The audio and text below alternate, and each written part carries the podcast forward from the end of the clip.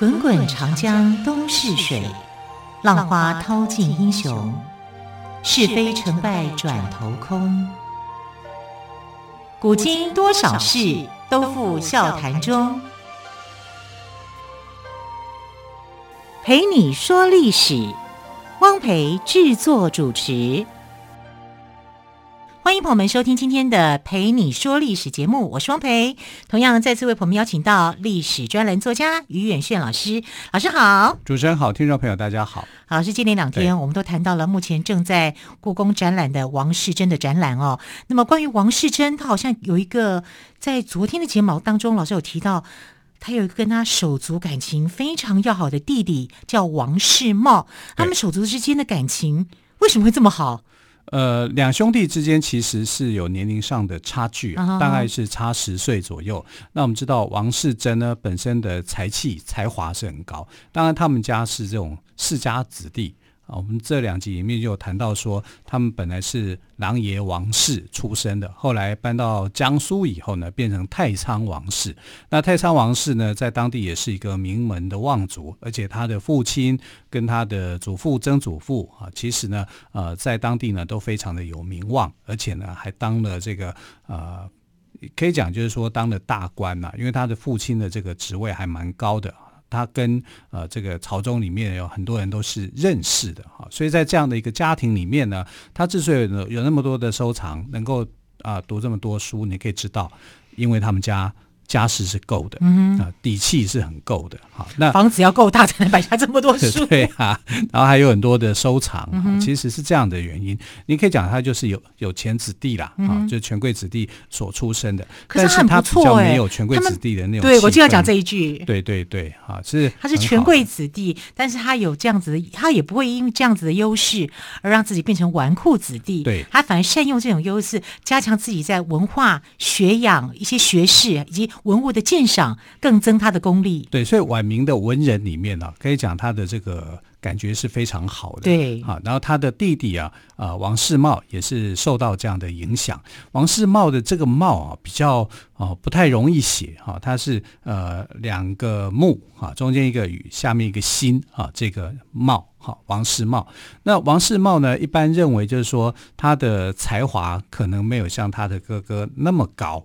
评价上面来讲是这样，但是呢，也不会差到哪里去哈。其实两兄弟就像啊、北宋的这个大文人呃苏轼跟苏辙一样啊，他们两兄弟的这种感情有多好，他们两个人就有多好啊。所以可以可以看得到，就是他们之间的感情是很深的。那王世贞呢，是在嘉靖二十六年的时候考上进士的哈，那时候他的。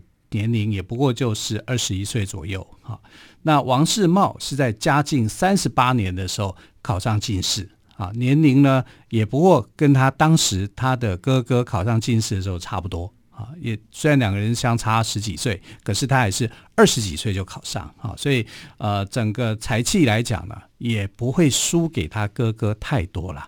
不过一般来讲，还是还是觉得说哥哥比较优秀哈，因为哥哥后来是文坛的大文豪啊，就是呃整个文坛的领袖，当了二十几年，而且只要有王世贞签名的，或者是王世贞写个跋或者是序，都可以。我们讲了，都可以卖得很好，那、嗯、就是那个时代的一个。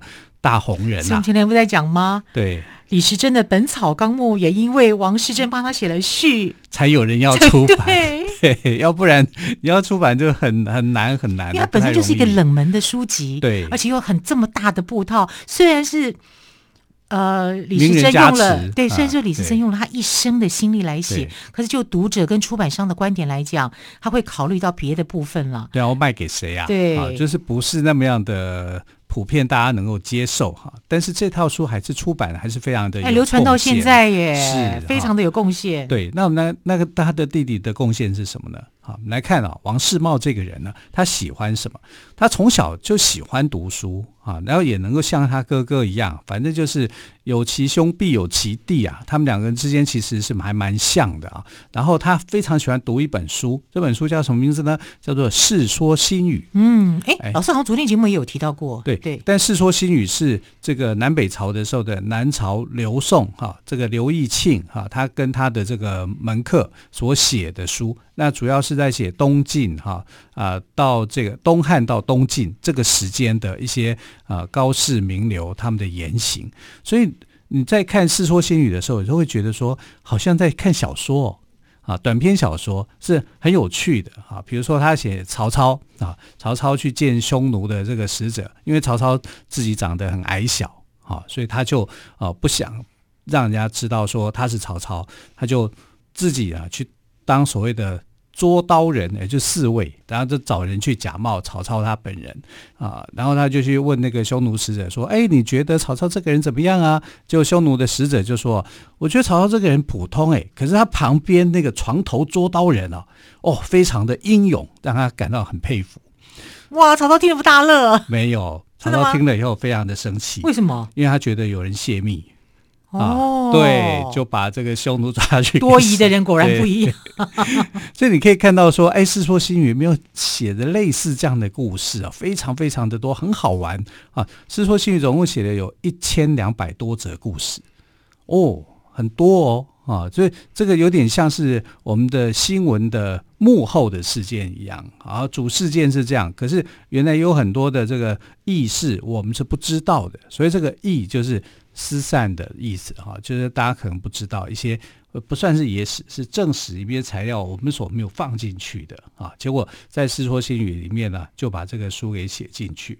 像过去我们曾经提到，就是说左思跟这个呃潘安两个人的遭遇啊。潘安是一个美男子嘛，嗯、所以洛阳的人一看到他就哇，直裹银车嘛，嗯、那些少少女们。或者是少妇们尖叫，就尖叫嘛，就我们现在看到看到一些偶像巨星一样。对啊，然后就开始了，就就丢水果啊，丢菜啊，只要他拉着洋车去，哎，他这样出门都不用买菜，其实也蛮不错的，蛮省钱的，对，蛮省钱的。好，然后左思就在想说，哎，我我的程度也不会比他差啊，我只是稍微没那么好看一点呐，那他也来试试看。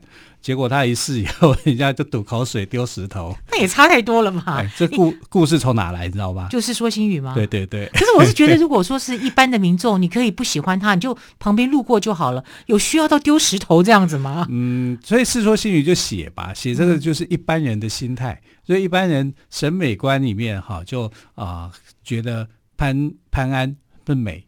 然后这个左思是丑，嗯哼，他可能就是写这样的一个故事，嗯、他也没有做有一点反讽的意思了。对对对，然后像我们所知道的这个呃周楚除三害，这也是《世说新语》里面的故事。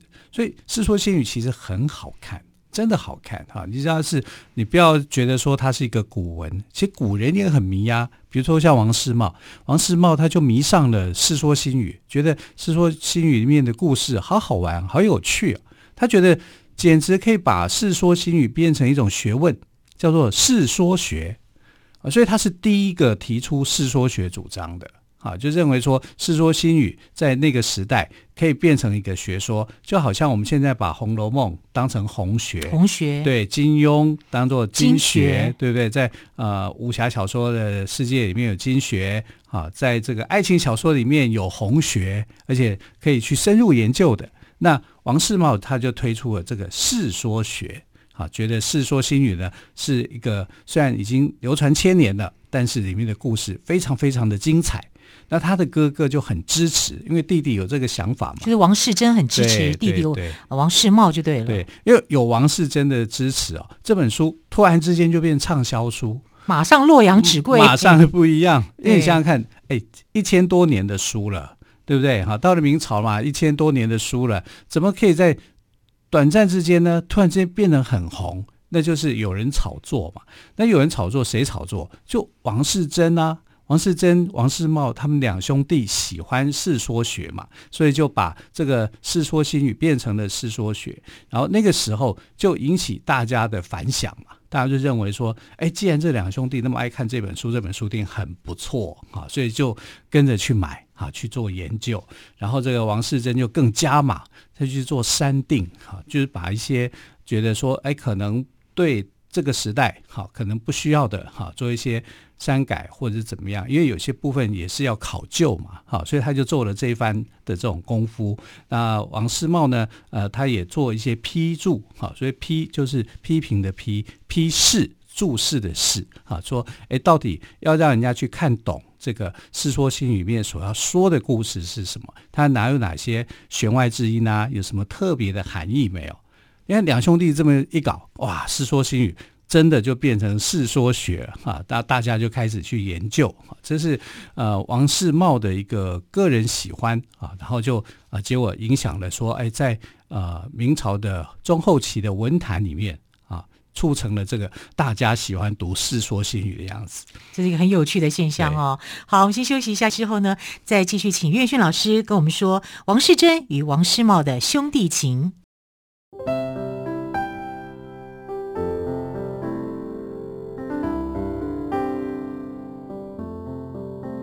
听见台北的声音，拥有颗热情的心，有爱与梦想的电台，台北广播 FM 九三点一。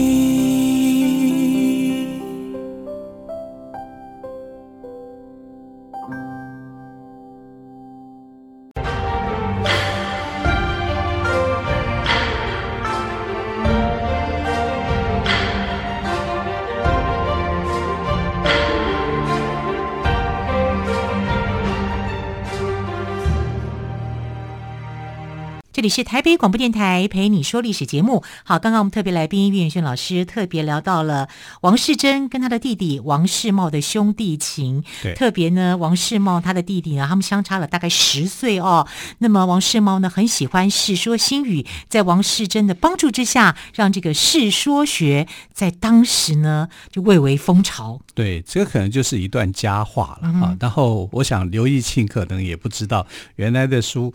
可以这么好卖，而且还会再次翻红，但，但是他可能拿不到版税。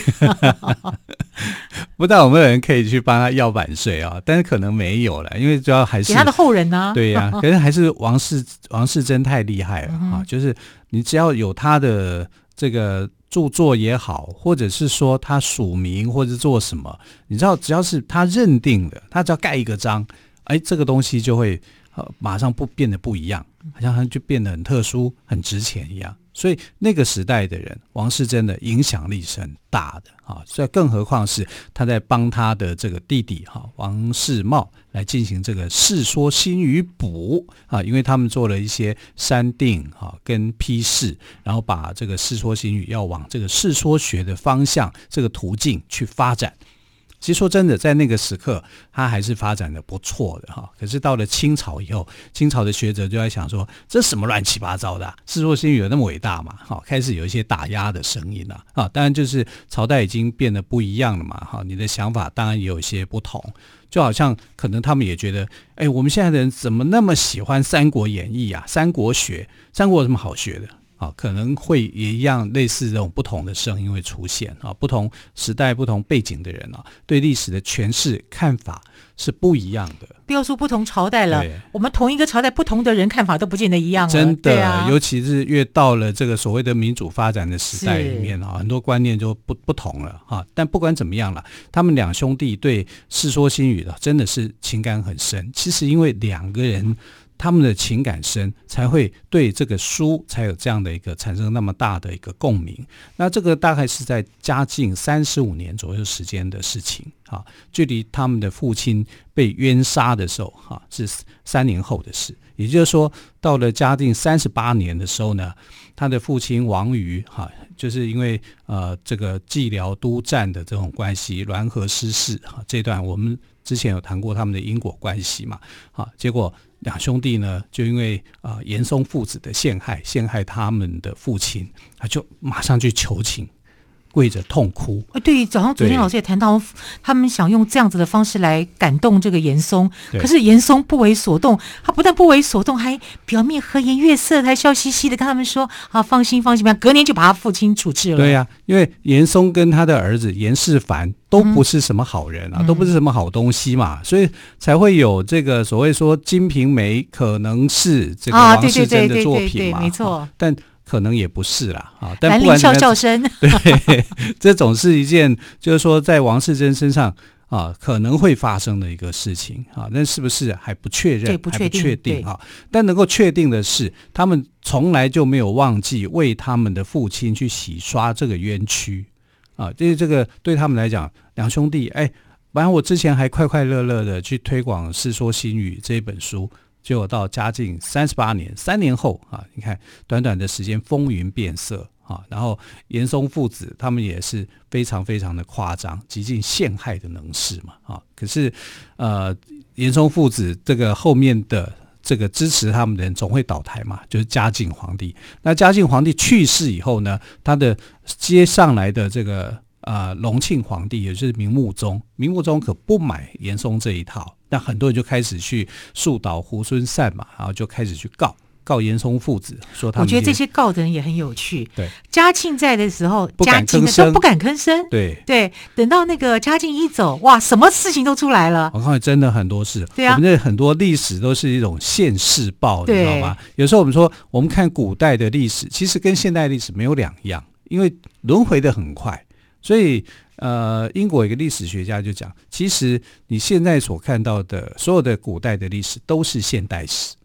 啊、这句话含义是什么？因为我们都会在现代看到古代的这个样子，啊，好像就是一个翻版。我们这可以从这，所以为什么说历史是一种借镜？它就是关照这个社会，你就可以反映得出来啊，那些问题。呃，更何况几千年了。啊，很多的状况其实都反映过，这个太阳底下没有新鲜事。你要做一些什么东西，别人做的可能比你还过分，你马上就可以判断得出来。所以有时候历史就是一种判断。哈，你你你越了解历史以后，越清楚以后，你看到的一些问题可能就会越深入。那他们他们两兄弟呢？呃呃，其实是读史读得很深的。啊，我们说这王世贞文学家，其实他也是史学家啊，他也在等待这一刻。他知道严嵩这个势力，你没有办法去对抗他的时候啊，他可能就写了一个《金瓶梅》。但他最可能的做的一件事情，就是不忘为自己的父亲报仇伸冤。那这一刻来了，这一刻来了以后，严嵩的势力就整个就垮下来啊，所以他就是跟着这个。呃，后来的首辅哈徐阶哈，就是帮助了他们兄弟两个人，终于是平反了父亲的这个冤屈。可是，在这个平反的过程当中啊，跟王世茂有关联的一个人叫做鄢懋卿。那鄢懋卿是谁呢？他也是一个官员，他是跟严嵩一挂的。那当然就是坏蛋了，对不对啊？你去呃诬陷这个王瑜，什么样的人跟什么样的人走在一起？是啊，对。但是王瑜跟鄢懋卿是同年。也所谓的同年，就是说他们是同一年考上进士的啊。这一批的通常都会说：“哎，你是我的同年。”在古代的时候，哈，那照理讲，现在会说是同期。哎，对对对，同期的，好，我们就是或者是我们同同同年级的，对对，几年级生这样子。对对对，他们两个是同年哦。可是同年，你竟然是你不顾同年之情，你竟然去陷害王瑜，对。哎，照理讲，他就是跟严嵩走得近，所以严嵩要害王宇，那鄢懋卿也就跟着就跟着陷害，啊，跟着陷害以后，到了这个穆宗朝以后呢，呃，平反了以后，照理讲，你应该要知道说自己做了亏心事嘛，结果他不但没有觉得自己做亏心事，还到处跟人家讲说王世茂，王世茂这个小子，算起来是他的侄子啊，就是他们是同年的关系吧，竟然对他都不礼貌。那王世茂听了会怎么样？会很气啊！你连同严嵩他们去陷害我的父亲，你要我对你怎么样？因为王世茂呢，他的想法就是我没有办法对付你，可是我也不想理你，你这种人我不理就好了啊！所以他就基本上跟他采取的态度是绝交的啊，就是不跟这个人往来。虽然呃表面上他应该算是他的父子父执辈，对，可是他就不跟他往来。啊，不跟他往来也。那那时候王世茂是在呃山西这个地方当官嘛，所以他就这个叶茂卿就去跟当地的士绅就讲：你看呐、啊，这个王世茂对我那么样的不尊敬，哇，是他的他的父亲跟我是同年呢。你看这个人差劲，人品差，就到处告状。嗯哼，听，如果你是王世茂，你会怎么样？超火大，火大，不然火大会气死。对不对？你也知道，你跟我爸是同年，那你为什么要去跟着严嵩去陷害他？对，对，所以他就很气，他就好吧。如果你是这样子说，我就把事情给说出来。好，所以呃，这个王世茂不要说他喜欢《世说新语》，《世说新语》可能没有叫你不生气的哈、嗯。所以他就把他跟鄢茂卿的这个过节就说出来。说出来以后呢，山西人就觉得。鄢茂卿简直就是个混蛋嘛！太可恶了。对，好，从此以后，鄢茂卿的这个地位就下降。好，大家就开始去就觉得说，呃，王世茂在这一层关系里面，哈，他是吃亏的啊，他是值得同情的，他是获得谅解的啊，所以他跟这个那也得山西的人相信他呀。呃，应该我想就是什么样的人品啊？对，如果你人家人自会判断。对，所以有些东西你谎言说多了。迟早有一天，你就会被人家拆穿了，就像鄢茂卿一样，说了那么多谎，为自己怎么样怎么样。后来后来人家知道真相以后，谁会再相信你呢？相信你的一定是这个人品正直的这一方的人嘛。所以，我们当我们去打击别人的时候，你要想先想想看，就是说你是不是能够行得端坐得正，哈，就是你是一个正派的人物的时候。